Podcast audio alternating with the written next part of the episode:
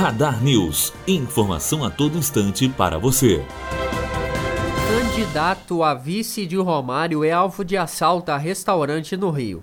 O crime aconteceu na noite de sábado, quando criminosos armados com fuzis e pistolas invadiram o restaurante Cervantes, na Barra da Tijuca, zona oeste da capital fluminense.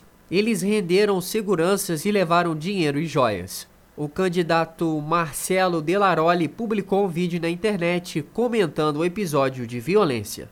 Eu sofri o que a maioria dos, dos cariocas estão sofrendo, realmente a violência no Rio de Janeiro né, fomos assaltados ali no restaurante na Barra, homens armados, armados portando fuzil, levaram os pertences, telefones é, de todo mundo.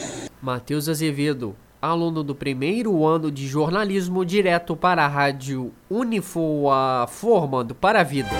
Radar News, informação a todo instante para você.